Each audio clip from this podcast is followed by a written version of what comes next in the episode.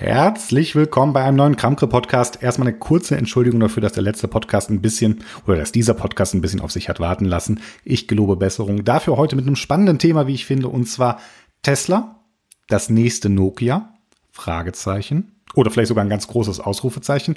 Was genau ich dazu denke und warum ich glaube, dass der Vergleich ähm, ja anders geht, als die meisten es wahrscheinlich auf dem Schirm haben. Jetzt in diesem Podcast. Viel Spaß damit, anschnallen und los geht's.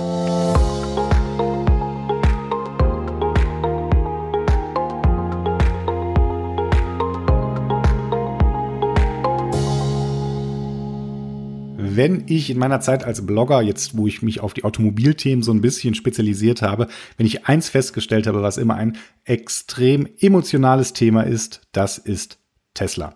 Das ist, also man kann eigentlich gar nicht heute über Elektroautos reden, ohne zwangsläufig auf Tesla zu kommen. Und wenn man auf Tesla kommt, dann ist man auch ganz schnell bei Elon Musk und all dem, was er so treibt. Und ja, eine Sache ist auf jeden Fall, wo ich sagen würde, da herrscht Konsens drüber, und zwar, dass das Thema Elektromobilität, da wo es heute steht, dass das ein ganz, ganz großer Verdienst von Tesla ist. Also ähm, ich habe noch keinen erlebt, der mir da widersprochen hat. Und ja, wenn ihr das tut, dann könnt ihr das natürlich gerne als Kommentar in den Show Notes tun. Ich bin sehr, sehr gespannt auf diese Diskussion. Aber im Großen und Ganzen kann man sagen, dass Tesla die Tür zur Elektromobilität erst so richtig ja aufgestoßen hat und als alle anderen Hersteller ja noch über Elektroautos gelacht haben, hat Tesla und hat Elon Musk wirklich, wirklich dran geglaubt. Und wie ich finde, wirklich, also da kann man, das kann man ihm auch nicht absprechen, was Großartiges auf die Beine gestellt. Und ja, ich habe schon oft festgestellt im Internet, wie gesagt, es gibt ja zwei Lager bei diesen Diskussionen und es wird oft sehr, sehr schnell ähm, ja, emotional, um es mal vorsichtig zu formulieren. Und naja, die Uneinigkeit, also diese beiden Lager, die liegen so weit auseinander, wie es nur geht. Die einen, die Tesla quasi die Weltherrschaft oder zumindest die absolute Marktdominanz zutrauen und die anderen, die sagen, boah, das dauert nicht mehr lang und dann sind sie insolvent. Wobei die sind in letzter Zeit ein bisschen ruhiger geworden, wenn man sich auf den Börsenwert von Tesla ja, bezieht. Aber da reden wir später nochmal drüber, über was eigentlich wirklich wertvoll ist und was nicht. Und ich kann mich noch dran erinnern, ganz, ganz viele, ja auf Twitter ganz besonders, da gibt's äh, viele Fanboys. Ich mag dieses Fanboy-Tum generell nicht so richtig, aber die sagen, ja, Tesla, das ist das neue Apple und die, die Automobilindustrie, das ist das Nokia von früher. Ne? Und wer die Geschichte nicht kennt, ich erzähle sie gerne nochmal. Ähm, früher war Nokia wirklich der absolute beherrschende Player oder Hersteller auf dem Smartphone, ja, oder slash Mobiltelefonmarkt. Und dann hat Apple das iPhone vorgestellt und man hat bei Nokia, glaube ich, anfangs noch gelacht und ja, dann, ich weiß nicht, die Jüngeren von euch, die werden sich wahrscheinlich fragen, hä, Nokia, was ist das? Jeder andere weiß, er hat wahrscheinlich mit einem Nokia-Telefon angefangen. Und sie sind mehr oder weniger ganz von der Bildfläche verschwunden. Nicht schlagartig, ne? es gab noch so einen kurzen Zwischenstopp, wo Microsoft Nokia gekauft hatte, um da Windows ähm, Mobile drauf zu machen, hier das Windows Phone OS. Und naja, hat nicht so gut geklappt und dann ja, wurden sie einfach zugemacht. Und das vom ja, Nummer eins auf dem Markt. Und es gibt da dieses ganz, ganz, ganz berühmte Forbes-Cover. Forbes ist so eine ja, US-amerikanische Werk, äh, na, nicht Werkstoffzeitung, eine US-amerikanische Wirtschaftszeitung. Und ähm, da ist der CEO von Nokia drauf zu sehen und die Überschrift lautet Nokia 1 billion customers. Can anyone catch the cell phone king? Und naja, ich habe in letzter Zeit viel, viel über Tesla nachgedacht und ich habe mir auch ein kleines Cover gebastelt, ein Kramkre Zeitungscover. Und da habe ich ein Bild von Elon Musk drauf gemacht und habe geschrieben, Tesla, 1 million customers can Anyone Catch the Electric Car King. Also man könnte sagen, ich habe das äh, mich sehr, sehr stark an dem Forbes-Cover inspiriert. Es ist für mich ja wie ein, ein künstlerischer Ausdruck. Und das Interessante dahinter ist, ähm, wenn man das so über Tesla hört, dann, und weil das hört man ganz oft, ja, Tesla ist der Elektroautokönig und das war halt Nokia auch mal für Telefon. Und das ist dann, wo ich so denke, hm, das ähm, könnte spannend werden und das wird vor allem spannend zu sehen, ob es nicht den Weg geht. Und ich habe für mich persönlich gedacht, was ist, wenn nicht, und das war in dieser Diskussion, ganz oft ist Tesla das Apple und der Rest der Automobilindustrie das Nokia. Und dann habe ich mir gedacht, was ist denn bitte, wenn nicht Tesla das neue Apple ist, sondern wenn Tesla das Nokia ist? Und ich habe einen Artikel dazu geschrieben bei Mobile Geeks, den verlinke ich auch in den Show Notes. Da könnt ihr auch nochmal drauf gehen. Und in diesem Podcast möchte ich das kurz einmal mit euch durchexerzieren, was ich mir dabei so gedacht habe. Und ja, can anyone catch the electric car king? Und ähm, man muss eine Sache sagen, dass Elektroautos überhaupt so auf dem Vormarsch sind, so richtig. Das ist eigentlich erst so in den letzten ein, zwei Jahren so richtig passiert, dass es jetzt auch anfängt, in der breiten Masse anzukommen, dass wir wirklich von einem relevanten Anteil an ja produzierten und auch zugelassenen Fahrzeugen mit Elektromotor denken und auch vielleicht mit Hybrid. Und bis, bis dahin, bis zu diesem Zeitpunkt, finde ich, hat immer gegolten, ähm, unter dem Blinden ist der einäugige König. Ne? Wenn nur Tesla richtige, vernünftige, ernstzunehmende Elektroautos anbietet, die auch noch ein bisschen cool sind, dann braucht man sich auch nicht weiter wundern, dass das der König ist. Und angefangen hat es ja, also es gab, als das Model S auf den Markt geworfen worden ist, als Tesla ein eigenes Ladenetz für das Auto aus dem Boden gestampft hat. Da gab es einfach noch keine Elektroautos in diesem Limousinenbereich, in dieser Mittelklasse oder von mir aus oberen Mittelklasse, ein Model S als Oberklasse einzuordnen tue ich mich ein bisschen schwer mit. Und es gab halt einfach nichts, was dem den, ja, das Wasser reichen konnte, muss man einfach so sagen. Und auch das Model 3, das wurde vorgestellt und meine Güte, das wurde erst vorgestellt als Elektroauto, was mal unter 30.000 Dollar kosten sollte. Das haben sie bis heute nicht eingehalten, dieses Versprechen. Und ähm, ja, das ist auch immer noch ein solides Auto. Und äh, dank des Infotainment-Systems ist es auch immer noch eine absolute Macht. Aber eine Sache muss man festhalten. Mittlerweile ist Tesla halt nicht mehr der einzige Hersteller, welcher ernstzunehmende Elektroautos in der Mittelklasse baut. Ne? Mittlerweile haben alle Hersteller ähm, diese Zeichen der Zeit erkannt und ihr Produktportfolio entsprechend angepasst. Und das muss man halt dazu sagen das dauert. Das hat, das hat gedauert. Ich habe das Gefühl, bei Tesla hat man, oder bei, bei, Tesla vergisst man gerne oder lässt das zu, dass das auch sehr lange zwischen Model S und Model 3 gedauert hat, dass Cybertruck und der Roadster immer noch nicht auf der Straße sind, obwohl schon vor zig Jahren ja vorgestellt und vorbestellbar gewesen. Und ja, ähm, es ist so eine Sache.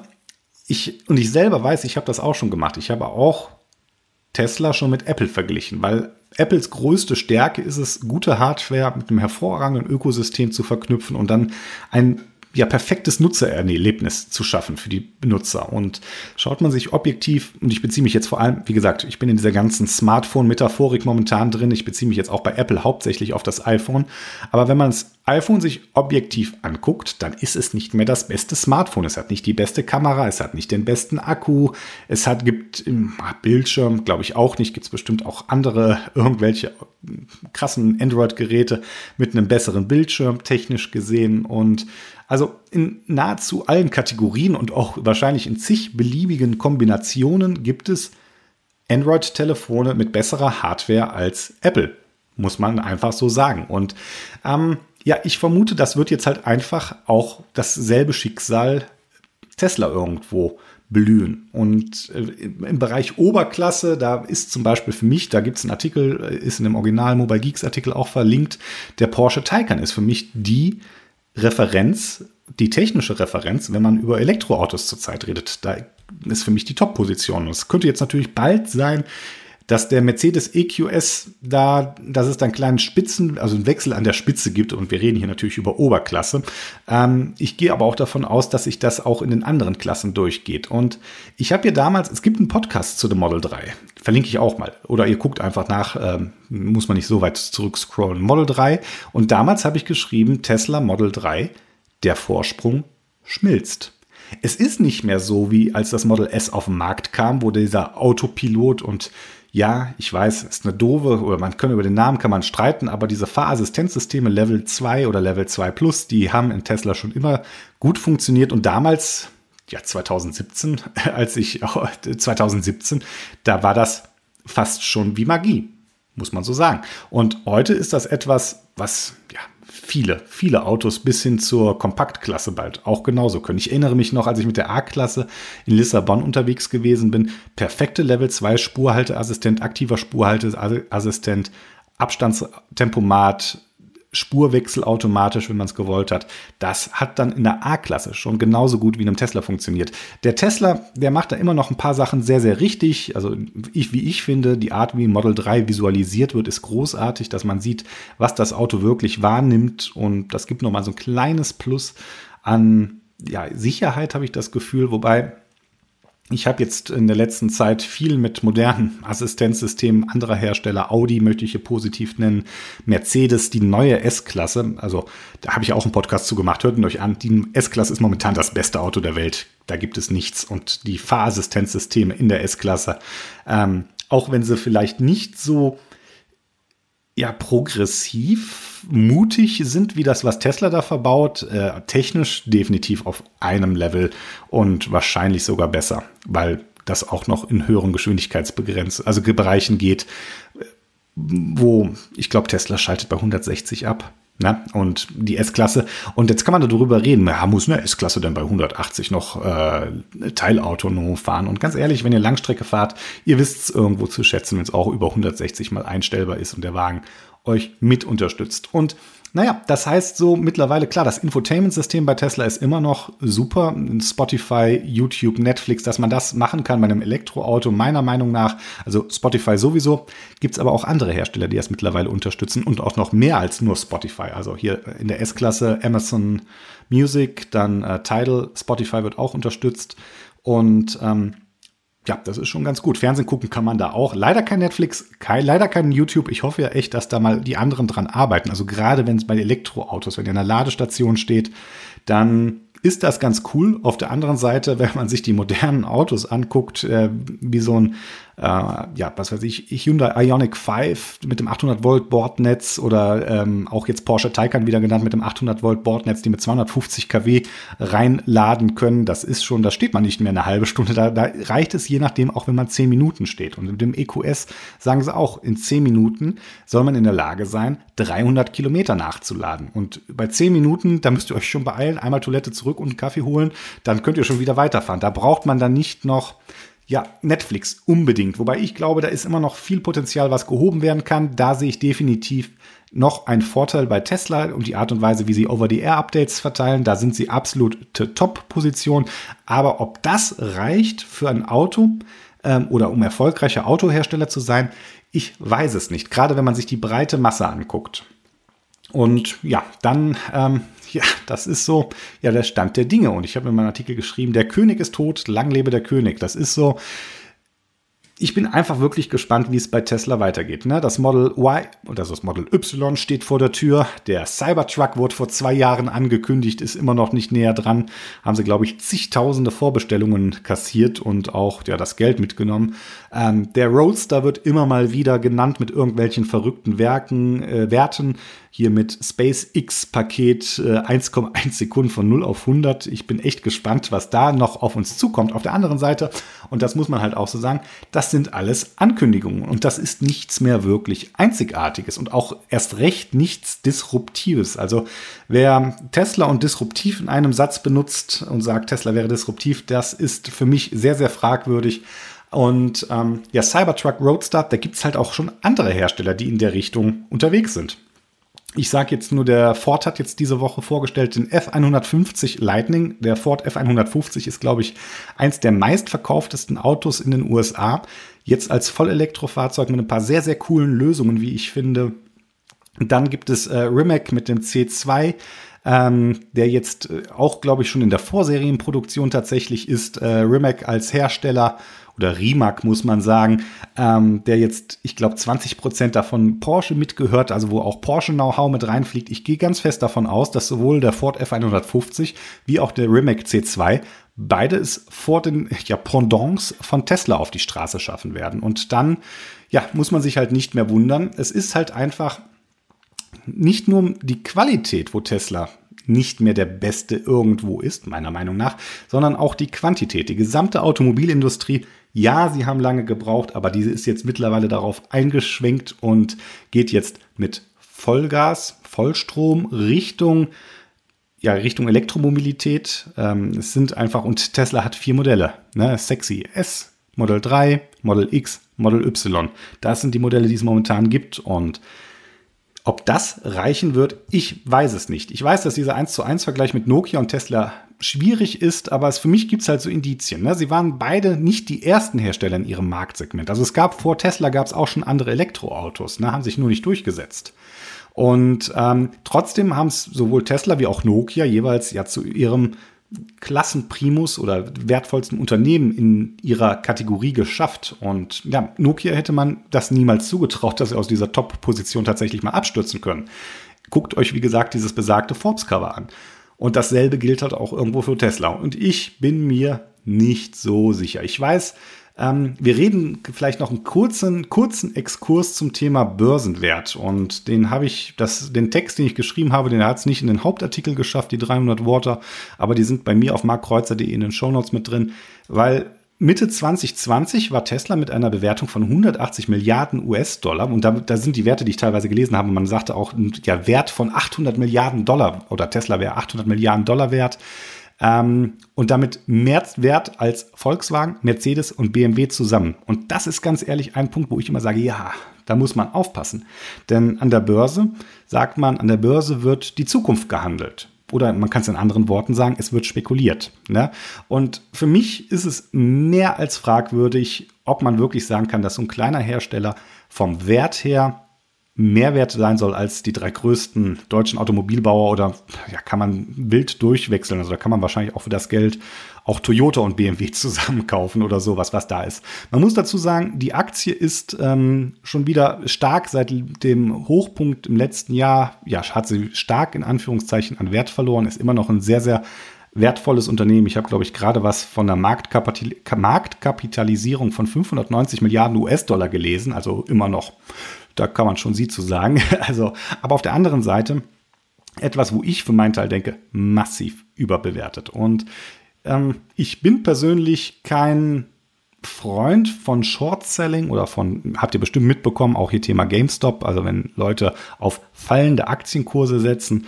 Wobei ich da auch dazu sagen muss, ich glaube, es ist durchaus ein ja, Werkzeug der der, der Börse, was ja ein Recht hat zu existieren, gerade dann, wenn Unternehmen massivst überbewertet sind, dann ist das Short Selling vielleicht durchaus etwas als ja als Korrektiv zu sehen und ich weiß, in der Vergangenheit haben sich extrem viele, muss man wirklich sagen, extrem viele Leute mit Short-Wetten auf Tesla die Hände verbrannt. Ähm, Spott und Thema von Elon Musk gab es umsonst kostenlos obendrauf. Der hat diese Limited Edition der Short Shorts, das war ein kurz, eine kurze rote Hose, wo hinten sexy drauf gemacht war, ähm, auf den Markt geschmissen, um sich darüber lustig zu machen, über die Leute, die es short gesellt haben und naja, das war letztes Jahr. Und dieses Jahr vor kurzem, ich glaube, auch in der letzten Woche ist es so, dass der relativ bekannte ähm, Investor Michael Burry, und wenn ihr den Film The Big Short gesehen habt, das war dieser Investor, der damals diese Immobilienblase in den USA vorhergesehen hat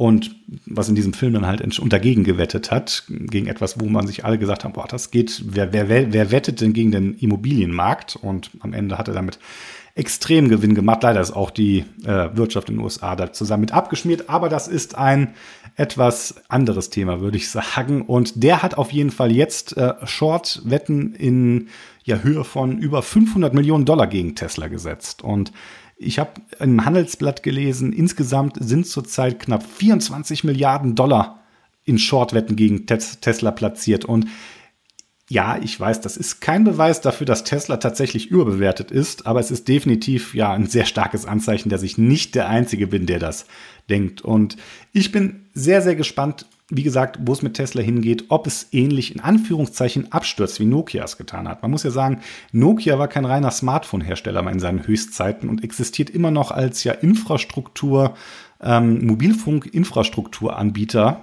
immer noch weiter. Und ähm, Tesla, ja, ich weiß, ist kein reiner Automobilhersteller. Wer weiß, vielleicht existieren sie demnächst noch als ähm, ja, Stromerzeugungs- und Stromspeicherproduktehersteller. Und es ist eine Sache, muss man auf jeden Fall sagen, und das ist dann auch so der Abschluss dieses etwas kürzeren Podcasts heute. Tesla hat auf ihrer Internetseite haben die ihr Mission Statement draufgeschrieben und das fand ich sehr interessant. Tesla wurde 2003 von einer Gruppe von Ingenieuren gegründet, die beweisen wollten, dass Elektrofahrzeuge keinen Kompromiss bedeuten, sondern mehr Leistung, Beschleunigung und Fahrspaß als Benziner bieten können. Heute baut Tesla neben reinen Elektrofahrzeugen auch unbegrenzt skalierbare Stromerzeugungs- und Stromspeicherprodukte. Das Tesla-Credo? Je schneller wir unsere Abhängigkeit von fossilen Brennstoffen überwinden und eine emissionsfreie Zukunft verwirklichen, desto besser. Für mich steht da irgendwo fest, dass da Tesla definitiv schon einen Teil dieses Mission Statements erfüllt haben, heute zu großen Teilen. Und wer weiß, vielleicht hat Elon Musk ja jetzt Zeit, sich seinen anderen Projekten zu widmen, die auch spannend sind. Ähm, ich sage nur SpaceX, die auch äh, ja im Prinzip das Mission Statement haben, die Raumfahrt zu revolutionieren und Menschen das Leben auf anderen Planeten zu ermöglichen. Und ja, ähnlich wie bei Tesla ist er auch bei SpaceX auf einem guten Weg. Und ähm, abschließen will ich das Ganze mit einem Zitat von Elon Musk, was ich ganz schön fand zu dem Thema SpaceX. You want to wake up in the morning and think the future is going to be great. And that's what being a spacefaring civilization is all about. It's about believing in the future and thinking the future will be better than the past. And I can't think of anything more exciting than going out there and being among the stars. Elon Musk. Ja, das war der Podcast zu dem Thema Tesla das nächste Nokia? Fragezeichen. Ausrufezeichen. Ähm, ich hoffe, es hat euch gefallen, wenn ihr bis hierhin zugehört habt. Vielen Dank für eure Aufmerksamkeit. Bleibt gesund, gute Fahrt und ich hoffe, wir hören uns bald wieder. Ich bin der Marc vom Kranke Podcast. Macht's gut, bis bald.